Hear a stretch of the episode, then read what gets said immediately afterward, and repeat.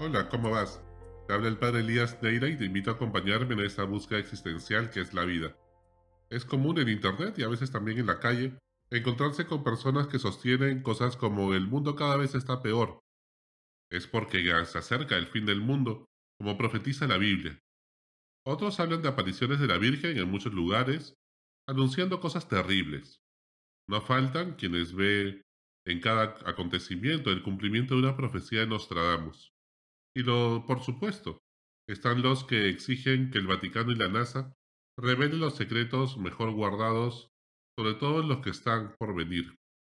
Hay muchas creencias que dicen fundamentarse en una lectura al pie de la letra de la Biblia, como la teología del rapto o del arrebatamiento de John Nelson Darby, un predicador evangélico del siglo XIX que sostenía que en el juicio final las personas buenas resucitarían primero junto con quienes estén vivos, y que sean buenos discípulos de Jesús, que serían raptados o arrebatados al cielo en ese preciso instante, lo que traería el consiguiente lamento y angustia de quienes permaneceríamos aquí en la tierra.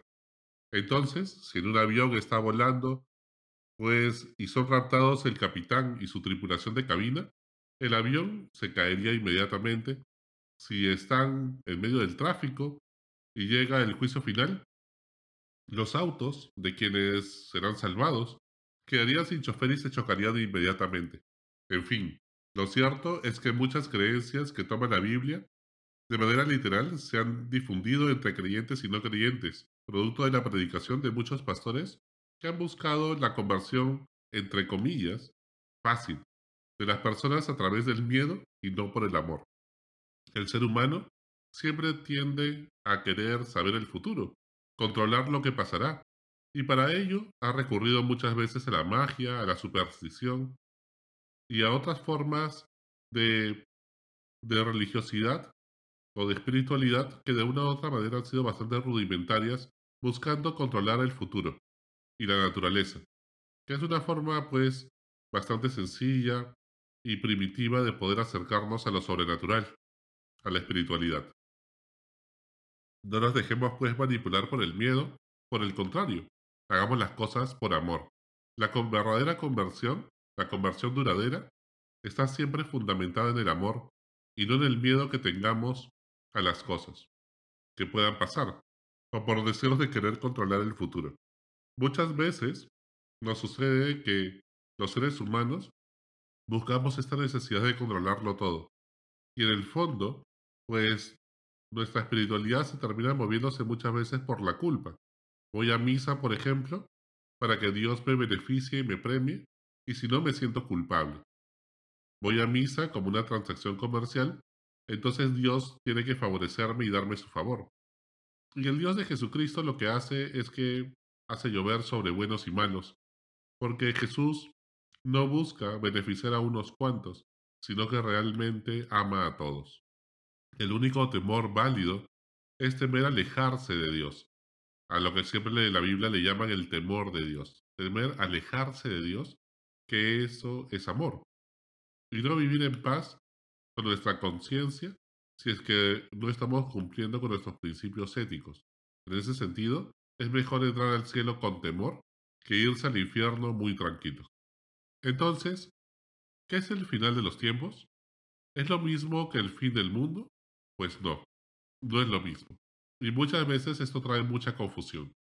El final de los tiempos es un tema netamente religioso que nos habla del momento en que Jesucristo vendrá por segunda vez, como Él lo ha prometido, e instaurará un reinado de paz, un reinado basado en los valores cristianos, de humildad, de esperanza, de alegría, de gozo, con principios éticos y morales.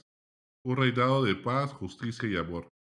Con ello, la humanidad llegará a un nivel de espiritualidad y moral cualitativamente superior. No sabemos cuándo será esto, pero tenemos la esperanza firme de que esto sucederá y que con nuestras oraciones, perfeccionamiento personal y las acciones de amor que hacemos en este mundo, trabajamos de cerca para acercar ese día. El fin del mundo no es un tema teológico, sino científico, que podemos prevenir en la medida que la ciencia avance y que nos habla de cuándo el mundo se destruirá. De eso no habla ni el Apocalipsis ni ningún pasaje de la Biblia. a causa de, pues puede ser de un choque de meteoritos, o producto del calentamiento global, o una guerra nuclear. Ojo, que el fin del planeta Tierra no significa necesariamente el fin de la humanidad. Quizás ya vivamos en Marte o en otro sistema parecido al sistema solar. Y eso es un tema científico diferente a la segunda venida de Cristo. No tiene por qué coincidir una cosa con la otra. Lo que no es cristiano es vivir con una visión catastrófica de la vida, creyendo que el mundo cada vez está peor moralmente y que eso es un signo del final de los tiempos. Cada vez tenemos más sensibilidad y empatía, por lo que nos indignamos ante la injusticia y los males de la sociedad. Cada vez somos más personas en el mundo, también es cierto. Pero eso no significa que estemos peor que antes. No hay ninguna cifra ni ningún dato histórico que nos diga lo contrario, que nos diga de que realmente cada vez estamos peor. Y tampoco en la Biblia se puede entender que vamos a estar cada vez peor hasta que venga Jesucristo por segunda vez a arreglarlo todo por arte de magia.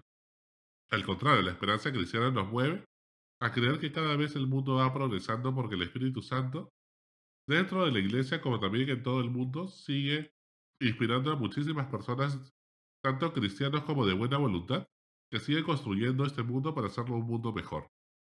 El Espíritu Santo, pues sigue actuando y recapitulando todas las cosas en Cristo. No sin crisis y altibajos, por supuesto que sí, ni tampoco estamos diciendo que el mundo sea perfecto, el del cual vivimos ahora en el siglo XXI. Hay mucha tarea por hacer, pero vamos mejorando. Tener una visión catastrófica de la vida creyendo que siempre el pasado fue mejor, creyendo que el mundo está en manos del maligno, no es una visión cristiana de la realidad ni de la historia. El mismo Apocalipsis que mencionamos fue un libro escrito bajo un género literario muy común que en el siglo I y cuya intención era dar esperanza a los cristianos perseguidos, no causar temor como si Dios nos hubiera abandonado. A pesar de las angustias, la tribulación, de las pruebas, el bien triunfará. Ese es el gran mensaje del Apocalipsis. Y como dice el Evangelio de hoy, pues nadie sabe el día ni la hora en que todo esto ocurra. Cuando te digan una fecha, esa fecha descártala y agenda ese año un viaje increíble. No dejes que te quiten la esperanza en Dios y en la humanidad. Que Dios sigue creyendo en ti y en mí a pesar de nuestras miserias y dificultades. Dios sigue amando al hombre y tiene siempre la esperanza puesta en él. Lo importante es que también nosotros tengamos nuestra esperanza en él. Entonces, pues preocupémonos más, no por el fin del mundo, sino por el fin de nuestro mundo, por nuestra muerte, y qué legado dejaremos preocupándonos por construir un mundo mejor aquí y ahora, en vez de enajenarnos con mitos con deficiente sustento bíblico. Por el día en que partamos de esta vida, a dar ese gran abrazo a Papá Dios. ¿Y qué es la muerte? Es la separación del cuerpo y del alma. El cuerpo, la corporalidad, nos da identidad y nos permite relacionarnos con los demás. El rostro justamente es lo que permite reconocer a cada persona. El cuerpo nos une al espacio-tiempo. El alma, separada del cuerpo, pues trasciende el espacio-tiempo. Por lo tanto, estaremos viendo todo como si estuviéramos de manera atemporal. Cuando resucitemos, lo haremos en cuerpo y alma, por la misma identidad, pero con un cuerpo transfigurado, resucitado. Un cuerpo que traspasa paredes, un cuerpo que trasciende el espacio y el tiempo, como lo hacía Jesús resucitado. Pues, como dice Buda, el mejor invento de la vida es la muerte, porque si esta vida no tuviera un final, tampoco tendría sentido. Viviríamos sin sentido. Vivir con autenticidad es vivir cada día como si fuera el primero y el último. Vivir con intensidad, amando con los cinco sentidos en cada momento y en cada instante, aquí y ahora. Y es que nadie está realmente vivo a no ser que esté dispuesto a morir por algo por un propósito trascendente, por algo que valga la pena. ¿Y es que acaso no estamos muriendo desde que nacemos y vivimos un poquito la eternidad, ya aquí ahora, cuando amamos de corazón, cuando amamos como Dios? La evolución más importante al final de la vida será un examen práctico de moral. Y hay personas que toda su vida se han angustiado preparándose para ese examen. Han ido a misa todos los domingos y fiestas de guardar, incluso días de semana muchas veces. Han rezado el rosario, han aprendido y siguen al pie de la letra la doctrina católica. Se saben al revés el derecho a la Biblia, repasa constantemente una serie de preguntas del examen de conciencia y se han confesado con frecuencia. Saben todas las canciones del coro de la misa, además. Cualquier duda que han tenido inmediatamente la han preguntado a un sacerdote amigo para que le sople. Conserva todos los souvenirs de las marchas por la vida y la visita del Papa Francisco, por supuesto, así como un ramo del Domingo de Ramos, el Señor de los Milagros y el pomito de agua de Lourdes, para rociar la, casa en cualquier situación en que venga el juicio final. Ha repasado las noticias y artículos de actualidad de todas las páginas web y redes sociales católicas e incluso no se pierde de un domingo este podcast. Pero al final del examen tiene una sola pregunta. ¿Cuánto has amado?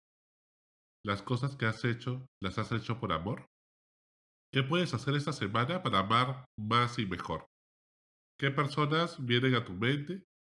A quienes quizá Dios, en lo profundo de tu corazón, te las está encomendando para que con su amor te hagas cargo de ellos y los ayudes a acercarse también a Dios y ser más felices, ser una mejor versión de ellos mismos.